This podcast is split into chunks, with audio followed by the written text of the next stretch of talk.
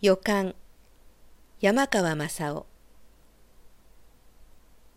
深い谷を隔てた小さな山の斜面にポツポツ新緑が目立ち始めその山肌に明暗の模様を作りながらいくつかの雲の落とす影が動いている。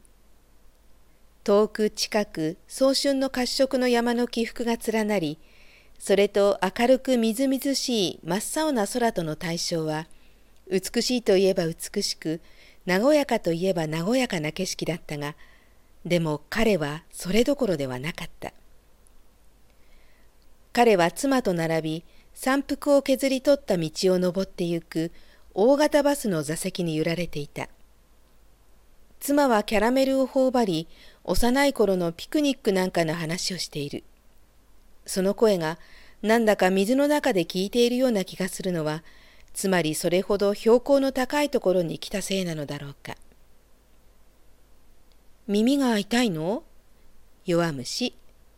いや、ただぼわーんとしてるだけさ。彼は苦笑して答えた。だが、気がかりはそんなことではなかった。彼は自分に一種の予感の能力があるのを信じていた。当面の問題の吉凶が予知できるのである。それは不意に背筋に走り降りるしびれるような短い旋律で彼に報じられる。その旋律の微妙な差で彼はそれが吉兆か強調かを区別するのである。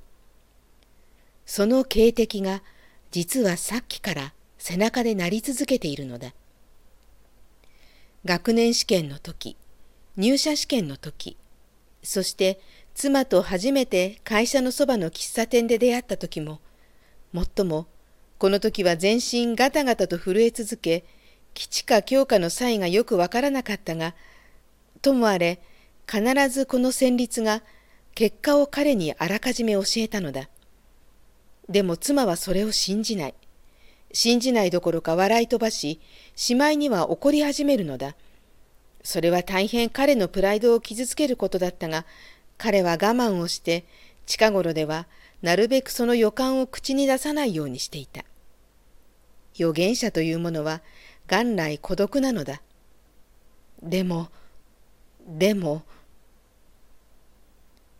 幾重にも屈折する道を大型のバスはあえぐようなエンジンのうなりを上げ、かなりのスピードで坂道にかじりつくように登ってゆく。窓ガラスに青空が旋回してタイヤから弾け飛ぶ小石が弧を描いて音もなく崖の下に吸い込まれる。もう黙っていることはできない。彼は立ち上がった。おい、降りよう、このバス。何ですって？妻はポカンとした。危ないんだ。ほら、あの例のやつで僕にはちゃんとわかる。きっとこのバスは転落する。僕たちには死の危険があるんだ。また馬鹿を言って、妻は真っ赤になり彼の服をつかんだ。やめてよ。変なこと言うもんじゃないの。馬鹿ね。馬鹿じゃないよ。馬鹿よ。あなたは狂人だわ。信じないのは分かってるよ。でも、一度ぐらい信じたっていいじゃないか。また旋律が走り落ちて恐怖が彼の全身をつかんだ。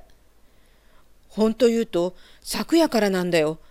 君に言うと、せっかくの旅行にケチをつけるとかなんとか、また怒ったりするから黙っていたんだ。でももう我慢できない。今日このバスに乗るまでに3回。乗ってからはひっきりなしに背中が悪くゾクゾクし続けているんだ。こんなひどいのは初めてだよ。とにかく絶対にこのバスは良くないんだ。墜落する。あなた、風邪じゃないの？でなきゃ脊髄カリエスかなんかじゃない？それはきっとお医者様に見てもらえってだけのことだわ。違う、違うったら。彼の大声が耳に入ったのか、不機嫌な顔を露骨にした運転手が振り返った。私の運転が信用できないって言うんですか？いや、いや、慌てて彼は言った。僕は事故を恐れているんだ。どんな事故かわからないし、みんなに対して関係がないかもしれない。しかし僕らには命の問題だっていう気がする。僕の予感は正確なんだ。もう少しですよ、小猿峠までは。構わん。構わんから降ろしてくれ。僕たちは歩いていく。中年の運転手は明らかに怒っていた。よし、じゃあ降りてもらいましょう。他のお客さん方にご迷惑だ。バスは無事に止まり、彼と妻を降ろして出発した。乗客たちはそれぞれのおしゃべりを続けながら、荷物を赤土の道に置き、真っ赤な顔で盛んに口論を続けているこの若い夫婦をバスの後方の窓から眺めた。バスはすぐカーブを切り、二人の姿は赤茶色の崖の斜面に隠れた。その日、夕刊は次のような記事を載せた。